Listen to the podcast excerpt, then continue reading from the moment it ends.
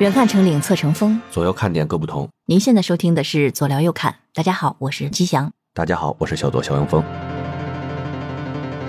您好，我肖阳峰。您好，我是吉祥。哎，我跟您说，今天这期啊，我的宝贝儿啊，我准备的时候我就觉得啊，这期不简单哦。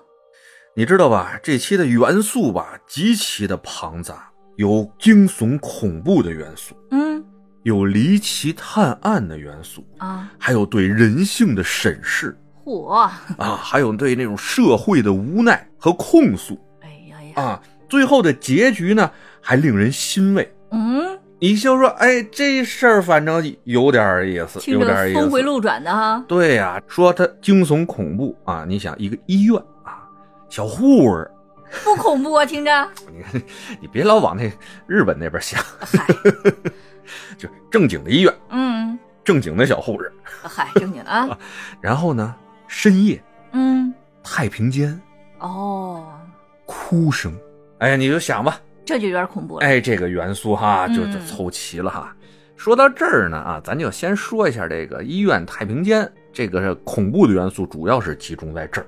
这个地方呢，也是经常流传着不少的什么都市传说呀，哎，奇奇怪怪、神神鬼鬼那些事情啊。那是啊，哎，但咱今天讲的，看见没有？咱开头没有说什么本期什么全是虚构、全是假的，这这期讲的还是妈个真事儿，知道吧？还是个真事儿，是个案件吗？哎，算是个案件吧。嗯嗯。是围绕着一个医院的太平间发生的这么一个比较恐怖的案件。嗯，这太平间啊，咱前面不也说了吗？就围绕着它，经常会有些诡异的故事出来。我跟你说啊，都市传说里边，就是只要有医院，那就得有太平间。那是啊，对吧？讲故事之前，先说一我自己的事儿。嗯，那时候呢，我大概也就是个五六岁吧。啊啊，奶奶生病了，奶奶生病了呢，就住在我们那胡同啊。紧把口的那么一家医院里边，嗯嗯，那时候呢，父母双职工，这下班以后赶紧再做饭啊，做完饭得给那块医院送饭去呀，没人送，嗯，那个时候啊，小小的我就得 抱着一个那种圆圆的保温桶，大家不知道见过没见过，可能岁数小点的朋友们都没见过，老式那种，哎，分两层的，嗯，底下呢搁个饭呀，搁个菜什么的，反正分两层吧，嗯。饭菜分开了放，那地儿吧，其实离我们家呀说远不远，说近不近，有那么个不到一公里。嗯，现在说着是的确不远哈，但那个时候一小孩五六岁的一孩子。嗯，抱着这么一个桶，晃晃荡荡的去医院给奶奶送饭去。放心啊。那时候北京好像治安还可以，治安还算不错。好歹呢是在一条胡同里边啊，那条胡同叫宝钞胡同。嗯，在咱们的节目里边也经常讲到这条胡同。嗯，至少不存在迷路这种情况。哎，一条直线嘛。嗯。呃，算是北京的一条大胡同了，挺长的哈。不知道有没有宝钞胡同的朋友们知道啊？这个医院啊，那个医院在那条胡同呢，就在净土寺对面。嗯嗯，哎，是一挺大的医院，现在应该没了。我呢，每次就是医院的后门离我们家比较近，我就抱着那饭盒啊，从后门进去。每次进去啊，要上两层楼，这医院的楼道啊，我就觉得就特损。嗯。他那个灯啊，就特别的昏暗，哦啊，我呢就就害怕，嗨，老觉得一进那门啊，就感觉浑身发冷，嗯嗯，鸡皮疙瘩乱起呀，那汗毛都炸着，这不知道有一种什么样的感觉，就是害怕。嗯，小朋友有没有几个喜欢医院的？不知道是不是那个啊，有那种灵异的感觉啊？嗨，后来长大点了，人才敢告诉我说，原来那医院我走那后门。那旁边就是一个他们那个太平间，嗯，不在地下呀，就在地下。那地下这地上也得有个门啊，哦，就离着很近。嗯，反正我就老觉得吧，这阴暗的拐角那儿老有人盯着我。哎呀，真的就是那种感觉。哎呦，送第一次的时候，我自己就好回去往回去跑着就回去了，就害怕呀，是真害怕。那爸妈那时候也心疼，但没办法呀，没有人啊。嗯嗯，都是双职工。只能啊每天就远远的看着我呀，就自己抱着那个小饭桶，小饭桶，小饭桶，那就是个小的保温桶嘛。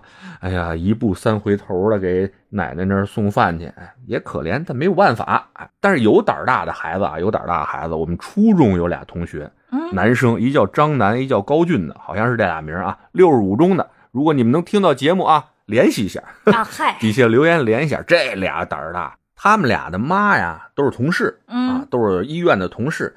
小的时候呢也是双职工，没办法，上小学也只能带着。那孩子下完学以后怎么办呢？就找妈那儿待着去了。嗯俩人呢在医院里开始还就捉迷藏玩一玩，小孩嘛，小男生也淘。后来呢就开始比胆儿大，嗨，比谁胆儿大，你知道吗？嗯就偷偷的溜进太平间抠死人脚趾头去。真的呀，比如说，咱俩比谁胆儿大，嗯我写个小纸条，我就往那个太平间里走，把这纸条呢就塞在那个死人脚趾头上夹住了，嗯，然后你把这条给我拿出来，告诉我写的啥？拿出来就完了，还告诉写的啥玩意儿？哎，你想想，嗯，太吓人了，这真无聊。男生的世界嘛，就有的时候吧，就奇怪，就奇怪在我们打赌的时候，甚至有的时候连赌注都没有，你知道吗？嗯啊，就是算你牛逼，哎，就这一句算你牛逼，哎，就就是所有男生都无法抵抗的这种赌注。哎呀，像这种无聊的事儿的时候，就是一句算你牛逼啊，你敢去吗？去去牛逼，也不知道这句牛逼为了什么。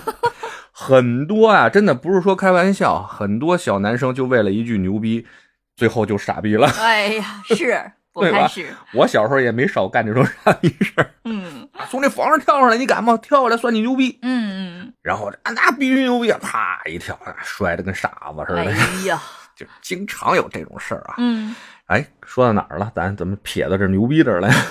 就送饭，哎呀，我那点事儿就说完了，咱主要就说说这太平间嘛。嗯那还是主要说回到今天咱们这个案件上面来吧。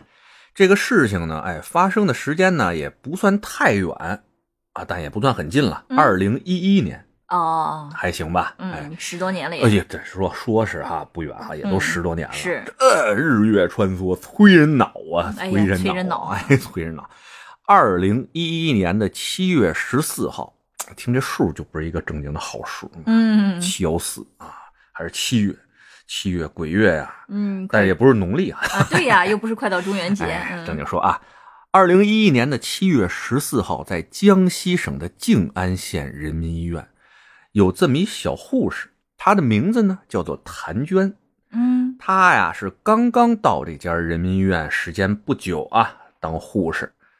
进医院以后吧，也听说了同事们之间流传的，你也知道，嗯，在这医院里啊、学校里啊、都会有这种鬼故事啊什么的，尤其是传说。新进来的小朋友啊，嗯。有点小女生，对不对？吓唬吓唬您，哎，就跟你讲，我们这儿啊，跟你说有些事儿可邪了啊，嗯。什么什么时候那个屋啊不能进，哪儿哪儿传来那声音啊，可不能过去看。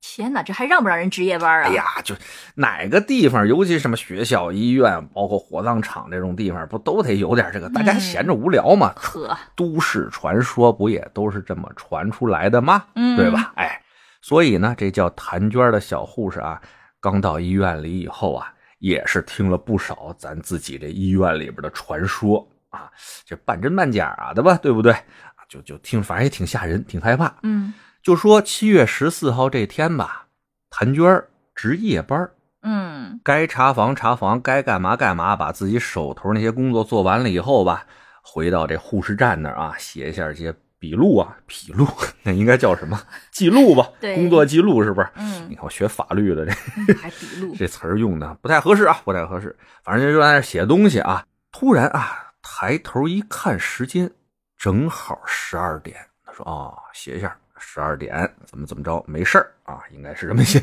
没事儿。”真是哎草率，就在这个时候啊，他就影超的听见这空旷的医院里边啊，有婴儿的哭声，就那种，嗯嗯，就非常细微的这种，跟小猫叫似的那种哭声。嗯一般人啊，可能真以为是哪有小猫叫呢，但人家是专业的护士嘛，嗯一听他就知道是婴儿的这种哭声啊。嗯开始呢也没太在意，为什么呢？他那个护士站的下面那层就是妇产科，哦，会有新生儿。哎，十二点的时候有孩子哭，这不是很正常嘛？嗯嗯，对？吧？也没太在意，就在那记录上写着啊，没啥事儿。哎呀，这没啥事儿赢了。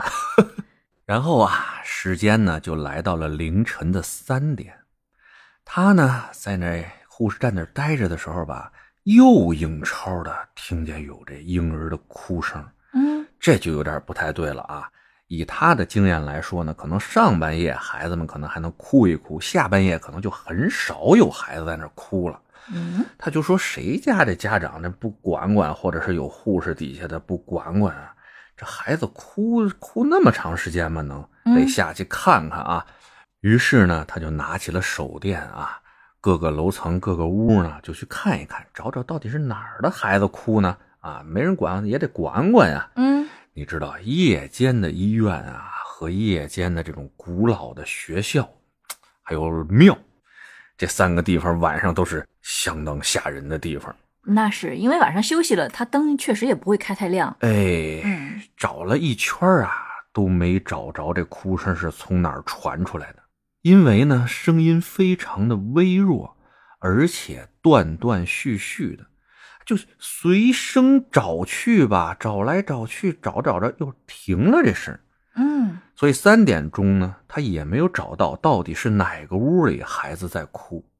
时间又来到了五点，他一直找到五点呢。不是都像你那么实在呢？什么人找不着，人就回去待着去了。人干嘛就一直找？哦，妈找金子呢，这不非得逮着他？嗯 啊，又就回到护士站去了。对呀、就回到在那护士站里边该干嘛干嘛。人不可能就一直找啊，对吧？干嘛？后半夜睡觉。哎，人就待着，反正你你不能说人睡觉，人家工作，人家肯定得精心的工作。好吧？这时间啊，又来到了凌晨的五点，他再次听到了这个婴儿的哭声。这个时候啊，他可就有点这个搂不住了啊，嗯说这不行，怎么着也得给找着。于是呢，就叫上了两名同事啊，说行行行行，别睡了，你们没听这一宿都有孩子在这哭吗？这俩同事啊，睡眼惺忪的就说没有啊，你这值班呢，你听见了？他说我听见了，我不但听见，我还找了一圈去呢。找着没找着呀？没找着啊！这不是你现在听，都别说话，都别说话，听，还听见了没？王家说：“哦，好像是有。那怎么着啊？是不是底下妇产科呀、这谭娟说：“不是啊，我下去找了，没有啊。嗯那怎么着？那非是让我们俩也带你找找去一块儿？那是起来吧，起来吧，这也快天亮了，对吧？咱得找找。”于是啊，三个人啊就在这医院里边找开了啊。嗯仨人呢，还是从妇产科那块儿开始查起啊。听这声的确不是这儿。谭娟说：“我也找了一圈了，的确不是这儿啊。这声好像是从楼下传来的，要不咱再往下找找吧。”这仨人就接着往楼下走，越往楼下走，越觉得这声音清楚。嗯，直到他们走到了地下室，在一个门里边啊，听见这个声音就是从那个门里边传出来的。嗯，抬头一看，赫然写着“太平间”三个字。天哪！这仨姑娘当时啊，哎呀，吓得呀都不行了啊，对啊，七着咔嚓连滚带爬的就往护士站那儿跑啊。嗯哎呀，跑到护士站啊，这仨姑娘就在那儿，这原来咱咱医院那传说都听说过吧？嗯哎，太平间的哭声啊，嗯，有老护士可告诉过咱们，不管在太平间里边听见啥声，都不要进去是吧？哎，跟咱没关系啊，嗯跟咱没关系。等天儿亮了啊，这找他们那个看门的也好，保安也好，让他们去处理，跟咱没关系。这个，另外一护士也说，对对对对，这这邪事儿太多了啊！我这这医院时间长啊，我时间长，我可听说不少事儿呢啊，什么、嗯什么电梯上带红绳的吧，什么太平间里边啃脚趾头的吧？哎呀，太吓人了，这真不能管啊！这谭娟也是害怕，但害怕完了吧，就想会不会啊是有夭折的婴儿送到太平间里边去了？但呢，其实是误诊假死，现在人又缓过来了。哦，有没有是这种可能？咱别老是一个医务工作者，在太平间里有什么声儿咱就老想那怪力乱神。没听过有个啊，左聊右侃，峰哥说了，子不语怪力乱神，对吧？哦，还是个粉丝，一一年，嗯一一年哪儿他妈有左聊右侃？是，哎呀，倒是个很有责任感的一个护士。对于是呢，这仨人一说，哎，也对哈，也对，嗯咱赶紧查查这记录啊，有医疗记录嘛，电脑上稀里啪啦、噼里啪啦就那查啊，跟打算盘似的，嗨，这咔咔咔赶紧查，没有，近几天都没有这个婴儿夭折的这个记录，嗯就不可能有往太平间送婴儿的呀。嗯，那这是怎么回事啊？哎呀，越想越害怕啊！慢慢的天儿就亮了，他们说这天儿亮了啊，阳气足了啊，这声啊也没有了，就好了啊，壮起了胆子就去找保安了。找那保安呢，那天值班的是个叫华哥的，嗯哦，四十来岁啊，嗯四十来岁华哥，听着阳气都足。哎，就跟华哥说了，华哥，昨儿晚上我们在太平间里可听见哭声了。那华哥说：“去你大爷！你又来吓唬我的，是不是？我他妈就看着门的，挣这点钱，你们天天吓唬我有意思吗？嗯天天有人跟我说里边有声，你们去差不多得了。”那仨姑娘都快急哭了啊，说真不是华哥，昨天晚上怎么怎么着，怎么怎么着。嗯，这华哥一听，那那那你们什么意思啊？要不咱进去看看去？这仨户说对，得进去看看。这万一里边真有孩子呢，对吧？嗯这老这么关着哪儿行啊？这华哥吧，哎虽然有些无奈，但听着也有理。人家既然觉得他看守的这太平间里边有动静，那大白天的咱也得进去看一眼，是不是？嗯哎，于是回到保安室，拿出了钥匙，打开了太平间的门。没事儿啊，肯定是没事儿，对不对？嗯哎，开了以后把灯打开了，说：“你们找找，这哪儿有孩子哭？这不开玩笑吗？”于是几个人啊分头就开始寻找。就在大家找的时候啊，就突然听见有一小护士在那嗷嗷就是一声啊，怎么了？说：“快来呀，这儿有一孩子！”嗯，大家就赶紧过去了。哎呦，就看到在一个湿湿的阴暗角落里边啊，有这么一个小粉包裹皮儿包的这么一小孩儿哎呦，小脸儿煞白呀！哦，哎，呀，大家过去一看，哎呦，这还有有有喘气儿呢！哎呀，还活的活的！赶紧嘛，就别废话，抢救吧！正好在医院，对吧？啊 这不是是巧了吗？巧了！哎，几个人啊，抱着这孩子就往楼上跑，急救，赶紧急救，也不说挂号了，先救人吧那。肯定啊。哎呀，救这孩子呀，这孩子真是看着呀，就已经是奄奄一息了，浑身都皱皱巴巴的了，哭了一宿了，你想想。看上去啊，得有个十来天大，也就是，嗯，嗯，很小的一个婴儿，浑身啊都被那屎尿都都弄满哎呀了，哎呀，嗯。小嘴儿里边呀也全是那种泥啊，还是什么乱七八糟的东西，一些异物，在大家的努力下啊，总算把这个孩子的这个生理体征给他稳定下了，嗯，没私了，算是给保住了。但保住孩子以后，给他做清理的时候，大家发现这孩子呀，有一只手和一只脚有残疾，他那手脚那个不分缝儿，哦，团到一块儿的，嗯嗯你知道吧？就是一个小肉球，嗯嗯，就这么一个情况。所以大家说，是不是因为这个残疾，所以才被人遗弃的呢？很有可能啊啊，。对吧？可是他们没有钥匙的话，怎么打开门给他遗弃进去呢？哎，这不也就是啊一个怪事儿之一吗？哦，而且这孩子是谁的？从哪儿来的？谁扔的？在这个太平间里边待了多长时间？这都不知道啊！嗯，大家在救活这个孩子以后的第一时间啊，干嘛呀？报警啊那啊！肯定。多了一孩子，嗯这这上哪儿说得清楚啊？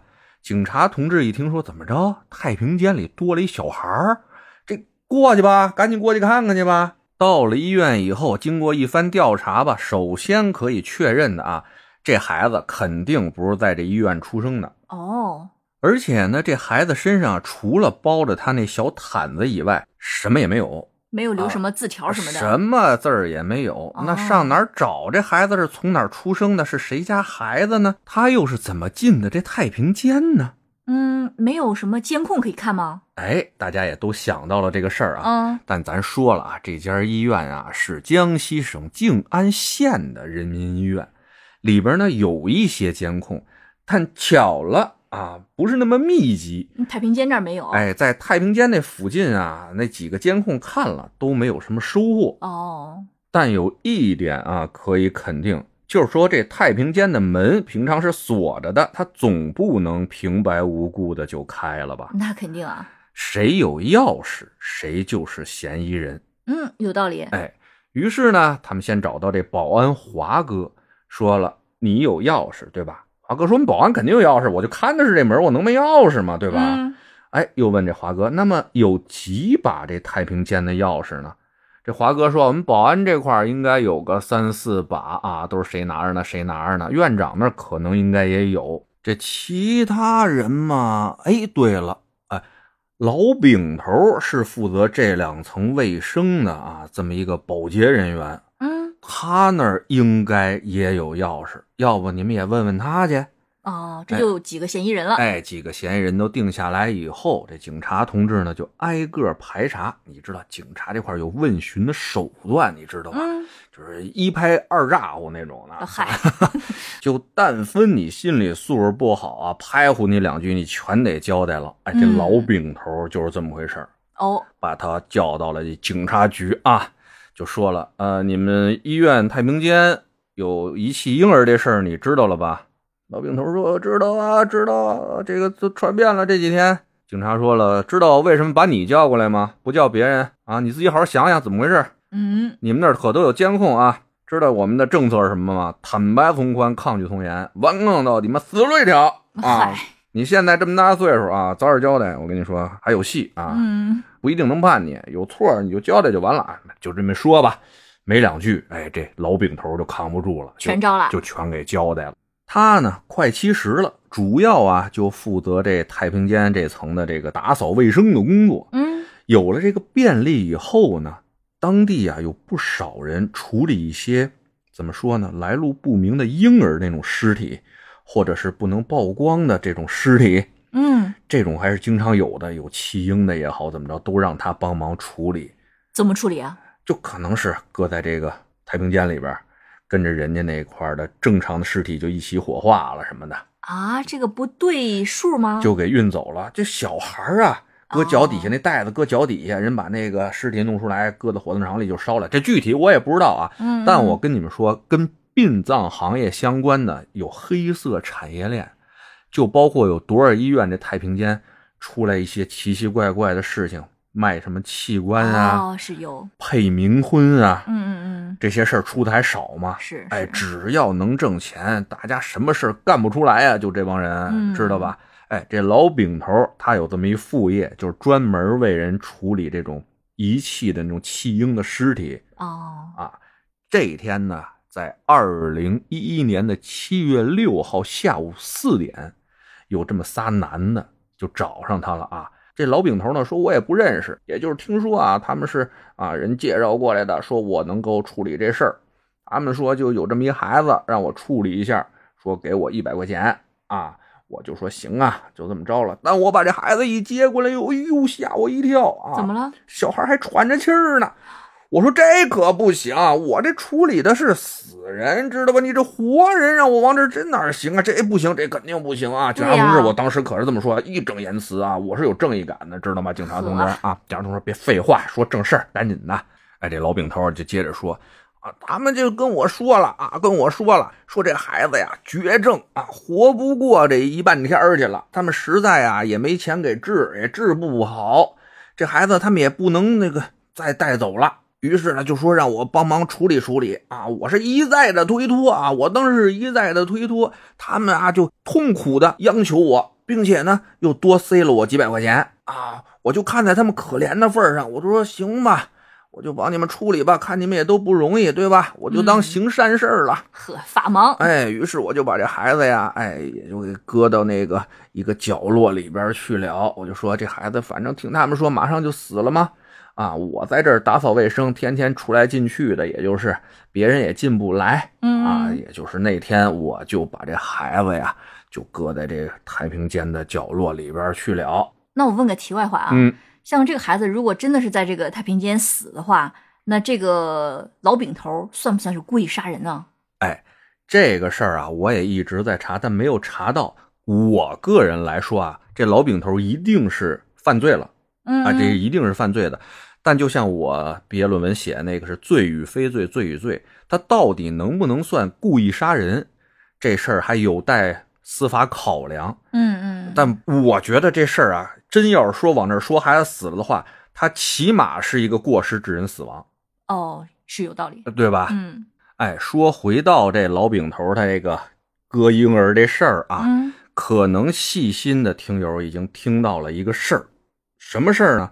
就是这老饼头把这婴儿放进太平间的时候是七月六号的下午，嗯，而这个婴儿被从太平间救出来是七月十四号了。哦，好多天啊。八天八夜，整整八天八夜。你别说一个十几天的婴儿了，你就是一个，就你这样膘肥体壮的大成年人哎，大成年人，啊，你不吃不喝，你能扛八天八夜吗？天哪！呃难道有人喂他？哎这个事儿啊，大家就赶紧再研究研究吧。嗯说这孩子是生命的奇迹啊，简直就是。从这个太平间，大家实地考察回来啊，发现这孩子被放在那个角落里边啊，有点漏雨。哦，啊，房顶有点漏，嗯你就知道这县医院有多破了吧？啊是太平间漏雨，你说说，也不怕把这死人都泡发了。哎呀呀，这婴儿呢，就是指着从房上漏下这点雨，这点水吧唧着嘴儿，活了八天八夜。天哪，好顽强啊！这这这这的确说得上是一个生命的奇迹了哈。是啊，不过你听没听说过这么一个言论啊？说这孩子啊，从这个妈肚子里出来的时候都带着几斤奶呢，自己。嗯，就不用听说，这我自己有经验呢。至少头一天晚上吧，他是头一天一一两天基本上都不太饿。啊，自己是带着口粮的，包括自己身上有些脂肪啊什么，人家啊先天内循环有一口先天真气，反正反正就孩子生命力的确是挺顽强的哈。是，来，话说回来，这老饼头啊啊招完了以后就被公安局那块儿给扣下了，嗯，扣下了完了以后还得有事儿解决呢。这孩子到底谁家的呀？谁给扔的呀？嗯这得找出来呀。对啊，那三个男子是吧？哎，这仨男的到底是谁？就问这老饼头。老饼头不知道啊，我只管收钱办事儿。他说：“我靠，你还挺有这么职业操守的哈，你说还不问人，真不认识，真不认识啊。嗯，这个线索呢，到这儿又有点断了。后来我们的侦查员还是有办法的呀，就说了啊，这孩子身上既然有那么明显的生理特征，嗯，那我们就在各个医院啊，能生孩子医院，咱就去找找，都有出生证明啊。是，真生出来的时候身上有什么问题，肯定会有记录啊。嗯，哎，功夫不负有心人哈，我们的侦查员同志终于在他们当地的那个妇幼保健院啊，嗯查出来这个婴儿的出生证明。哦，哎，手脚都有这个问题，人家嗯写的明明白白的。那有这出生证明了，找这家还不好找吗？对啊，父母是谁呀？哎，这警察同志呢，从妇幼保健院就找到了这个地址嘛，拉着警笛啊，去抓这犯罪嫌疑人。遗弃这么可怜个婴儿，你们还是不是人？嗯怎么当的为人父母啊？大家都很气愤啊！尤其是呢，这个孩子啊，在这医院被大家一块儿抚养这么几天，警察同志也老来，大家对这个可爱的小婴儿呢，还都有感情。嗯，哎，对这个想把这婴儿置于死地的这犯罪嫌疑人，大家都非常的愤恨。对啊，什么样的父母啊？，对，说一定得把这不是人动的东西啊，给他逮出来啊，嗯让他们接受法律的制裁。于是呢，他们就开着车，按着这地址，来到了一个深山里边。啊，深山里头，哎，一个深山的村子里，他们在这个村儿的一间破旧的房子里边啊，找到了这个犯罪嫌疑人，咱们就叫他小严吧，嗯，说的这是爸呀还是妈呀？啊、当爹的。哦，哎，进去还是那个招儿啊，拍呼。哎，你是严什么吗？你说、啊是啊，啊，你犯的事儿你知道吗？赶紧交代吧。村民、嗯，法官 是吧？是，一看警察同志来了，就知道啊自己犯的事儿就嗯，东窗事发了，哎，咕噔就给跪那儿了。哎呀我不是人啊，我把我孩子扔了。那嗯警察同志，哎，英雄请起。什么鬼？我说我原来啊遇到一个事儿，你知道，就是这种，人家咣当就把我撞倒了，骑自行车，你知道吗？我当时很生气啊，就是岁数也年轻啊，没受伤，就啪从地上蹦起来。我说你干嘛呢？撞人不看着点儿当时那人就愣了几秒啊，咕噔就跪下了。然后我当时就有一种感觉，我说英雄请起。完了，一看有人跪下，我就想英雄请起，哎呀，哎呀懵了，估计。懵了，这没说啥呢，也没打他，没骂他的，怎么就咕噔跪那儿了？哎呀太吓人，太吓人了啊！当时这小严就咕噔跪那儿，警察同志说：“你站起说话，站起说话，好好说，怎么回事？”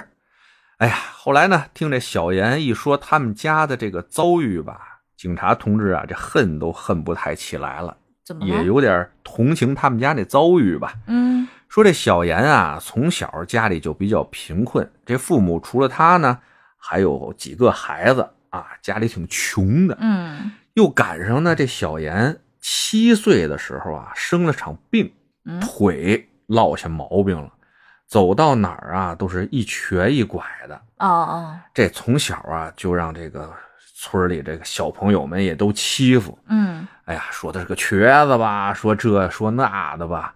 哎，说到这儿啊，我就想起这孩子们的那种不能说恶吧，他们对人的那种伤害，你知道吗？就是相当的直接。是的是的，就属于那种不管怎么样就只给了，看见什么人就说出来了，心里怎么想的就怎么说了。这也就是一直哲学上在讨论的一个问题啊，什么呀？就是孟子认为啊人性本善，但荀子认为呢就是人性本恶。哦哎，所以呢，这两个学派都有支持者啊，嗯从春秋战国、百家争鸣那时候一直吵到了现在。但其实啊，我觉得俩人说的都有道理，也都有问题。嗯你不能光听孟子的，也不能光听荀子的，你得听谁的呀？你得听疯子的。哎疯子哎，疯子曰什么？你知道吗？嗯疯子曰：“天地之初，本无善恶，自有人使，其性本直。而三皇治世，武帝为君，孔曰成人，孟曰取义，从而有善。善谓之曰仁义礼智信，忠孝悌节，恕勇让。与其反者，谓之恶。”嗯，对吧？这疯子可以吧？哪家的疯子啊？萧阳疯子，我就知道。哎，这话也是我编的。反正那意思呢，就是没有什么啊，人性本善还是人性本恶，绝对的这个我觉得是人性本直，所以呢，就是孩子这块儿才要我们成人来教育，告诉他们什么是对的，什么是错的。对他们考虑不到后嗯果，会给别人带来什么样的伤害。对，有人以后，这个善与恶都是人给定义的，对不对对啊？就是那既然咱们在这个社会里了，要遵从我们的这种仁义礼智信，这种传统的道德也好，社会的公序良俗也好，嗯，那我们得教孩子什么是对的，什么是错的，嗯什么是善，什么是恶，对吧是？哎，这又说到哪儿了？这就是啊，说孩子们说的是瘸子嘛，嗯，所以呢，这个小严啊，从小这个心理吧就不是很健康，老觉得自己比别人哎比别人差着一些。嗯然后呢，学也没上几年，家里困难嘛，嗯啊，年纪轻轻的刚成年就出去打工了。但因为身有残疾啊，人家能挣两千的，他也就挣个一千多，哦所以也就是挺不容易的，的确是挺不容易的。但这个小严呢，他虽然不幸，但他也是幸运的，在这片逆境中呢，他终于等来了自己的那片光明。嗯就是他在打工的时候吧，认识了小崔，一个很善良的姑娘。啊，没有嫌弃他呢是残疾人，俩人呢感情是越来越好，于是呢就有到谈婚论嫁嘛。嗯但小崔他们家一听，那边穷，哎，对，小严又穷，又而且还是个残疾人，就极力反对。嗯，但咱也不能说小崔的父母是错的，对吧？那是谁的父母不心疼自己的闺女啊？是吧？哎，但是呢，这小崔啊和这小严俩人感情实在就是到位了。嗯，到位了，必须结婚，嗯啊，必须结婚。于是呢，俩人就生活在了一起。为了让这个妻子这个家呢收入更多一些啊，这小严啊就到南方去打工，多挣点钱嘛。为了能、嗯这去了南方没多长时间吧，哎，突然得这家乡一信儿，媳妇儿怀孕了。哦，哎，好事儿啊！哎，自己要有后了，对不对？嗯哎，他就在那边打工啊，就说你这到预产期了啊，哎，得把这事儿告诉我，具体哪天我就回去陪产去，我得嗯我得在旁边守着你，好吧？哎，到了预产期以后呢，家里就说，哎，差不多了，你该往回走了吧？嗯，人家也不太就舍得买机票什么的，就买的最便宜的那种火车票，绿皮火车，哎，就嗯哭嚓哭嚓往家那边走。没想到啊，哎，那边还早产了，还早产了一两天。嗯这在火车上啊，就接着电话了，说你这媳妇儿啊已经进产房了啊，你赶紧吧。他说那还多长时间？啊大概还有多多长时间吧，赶紧往家赶。这还没到家呢，这又说了，你这媳妇儿啊很难产，嗯，哎呀，难产，现在可能就就很危险啊！你赶紧直接来医院。哎呦，这着急啊、奔着医院跑啊！这心里想的呀，都是电视剧里那情节啊，保大人啊，保孩子。哎呀，这电视剧啊，再跟大家说一句，从来没有医生会这么问，嗯，尤其是咱们这个呃现代以后啊，绝对不会有医生问你说，哎，要孩子要大人没有啊，嗯一定是保大人。这个普及一下啊，再看着这种电视剧，你们就直接骂街，字幕 嗨，就骂他们啊，乱编啊，乱编。这小严啊，火急火燎的赶到妻子生产的这个医院啊，这是跟兔子都是他孙子，咔咔就跑过去了。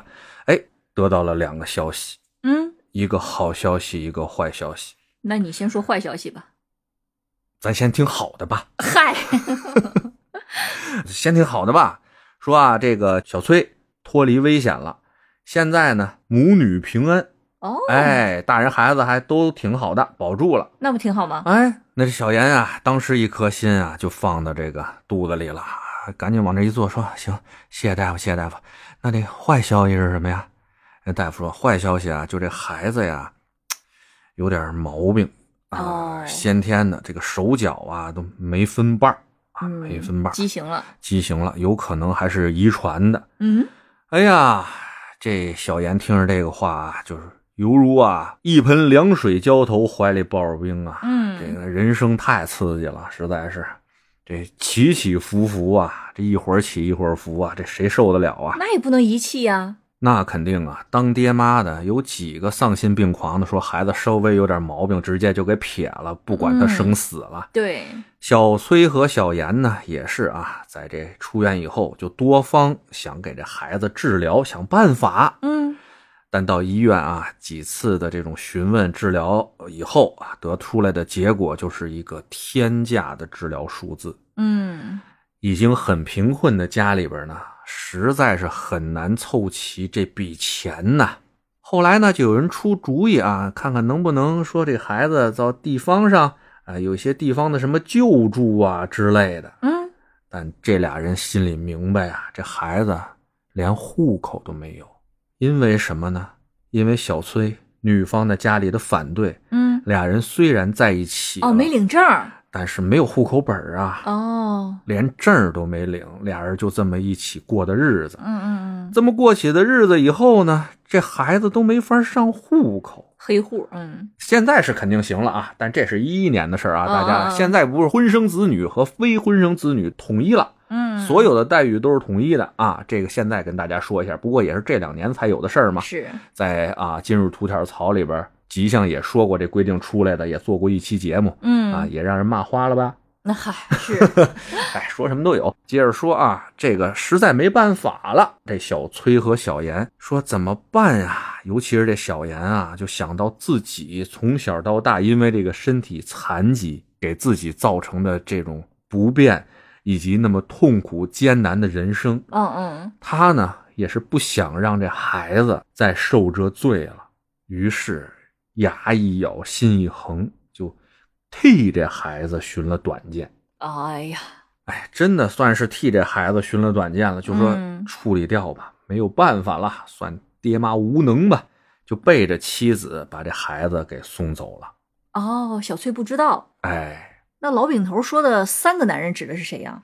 是这样啊，他呢，这小严啊，想把这孩子给他处理掉，嗯，但又不忍心虎毒不食子啊，亲手把自己亲生孩子给杀了，他也做不到，然后呢？就跟他爸商量去了。啊，哎，老严，小严跟老严这么一说，老严虽然啊，这是隔辈儿亲啊，也不舍得，但家里情况就这么一情况，也知道这孩子是怎么长大的，自己这小严这儿子，嗯，再赶上有这么一天生残疾的这么一孙女儿，也的确是不容易。三说两说之下呢，也就犯了糊涂了，被这小严也说动了，就再找人吧。这当地一方你也知道，各种关系，大家亲戚问亲戚嘛，嗯嗯，又问到一个亲戚，说这个老饼头在县医院里边能处理这个孩子，嗯，所以这仨人一块去了。哎，仨人一块去了，还花点钱啊，让老饼头说把这孩子给处理掉，啊，就这么一个事儿。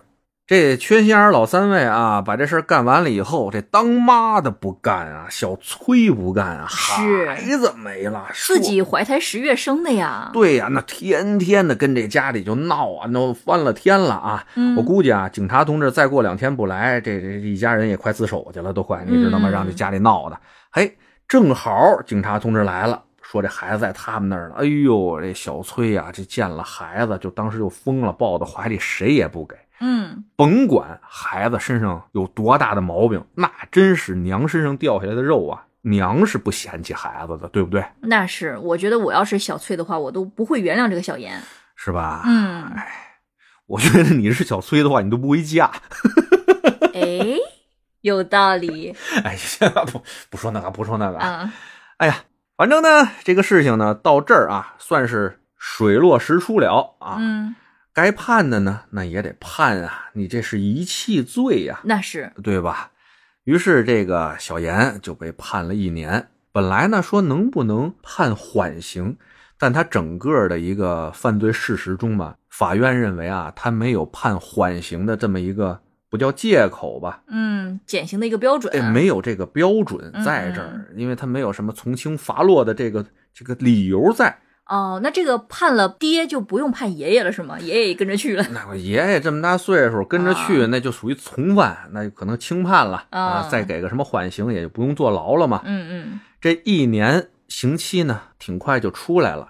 一家人团聚以后啊，这当爹的也知道自己干了个王八蛋事儿，就说嗯不管再苦再累，也得把这孩子给他抚养成人。是，而之前我不是说了吗？这个故事的结尾还是让人比较欣慰的，嗯就是这个事儿啊被媒体爆出来以后，各界的那些好心人都来帮助这家人了。哦，哎呀，捐款的、捐物的啊，人家没捐给红十字会啊，人家可都 反正就挺暖心的。哎，人家可都是给到这个家里边了，嗯并且呢，在当地有十个企业家一块儿呢，给这孩子组了一个爸爸团，就说这孩子从小到成人的所有的医疗费用，还有上学的这些生活费，他们全包了。哦，哎呀，那是相当的暖心啊！是是是。那他后来有没有这个钱去治疗他的手啊和脚啊？治疗了当地的医院，尤其是当地最大的医院哈，还有专家为这个小朋友啊做了几次的会诊，说呢最佳的治疗时间就是在一岁左右，一共呢需要做三次手术，乱七八糟呢，医院也都给减了不少费用啊，哦哦收的钱呢也不算太多，而且是正经大专家给做。现在这孩子呀，就跟正常人一样，能跑能跳，什么都能干，没事儿了，哦真啊好健健康康的一个小宝宝。嗯，太好了。反正不管是过程有多么的曲折吧，至少是个 happy ending 哈。对，至少到现在还是一个非常美好的结局吧。嗯怎么说呢？我在准备这期节目的时候吧，我就想了很多，因为这个的确是元素太复杂了。嗯，可恨不可恨呢？这个抛弃自己亲生孩子的这个父亲，可恨吗？可恨。是，但又有一种吧，让人没法对他太恨得起来的那种劲儿。嗯，因为我们没有感受过，真的是从小都是因为身体缺陷一直被嫌弃，呃，这种生活环境吧，很难体会的。我们正常人，是的，未经人之苦啊，莫道人之事吧。嗯这个呢，也给我觉得给我们自己提了个醒啊，因为咱还有一个吐槽的节目呢。嗯怎么说呢？可能大家在看待一些问题、在说一些事情的时候吧，还是要尽量的客观一些。嗯，嗯、你真不知道人家到底是遇到了什么，对吧？嗯？确实是，啊，说这个小严犯法嘛，的确犯法；可恨嘛，也的确可恨，对吧？但是人家遇到那个事儿，也的确是挺糟心的哈。嗯还有呢，就是这个小宝宝八天八夜啊，靠着那点雨水活的小宝宝，也再次让咱们见识到了生命的伟大。嗯，是嗯非常顽强。也许有的时候啊，在咱们觉得自己已经走投无路了，已经不行不行没办法的时候，咱们再想想辙，再扛一下，再坚持一下，没准就有辙了，对吧？也不能寻这种短见，是的，是的，是吧？行了，那这嗯故事呢，到这儿也就完事儿了。我们也感慨半天了哈，该要月票要月票。还要评论要评论，重点来了，对，给订阅啥都来着啊，这咱都都都一家人啊，都来着。相亲相爱的一家人，嗯，对，对对，行吧，再听见有什么新鲜事儿啊，咱下期节目再聊给大家。嗯，这期就到这儿，好的，哎下周见。大家拜拜。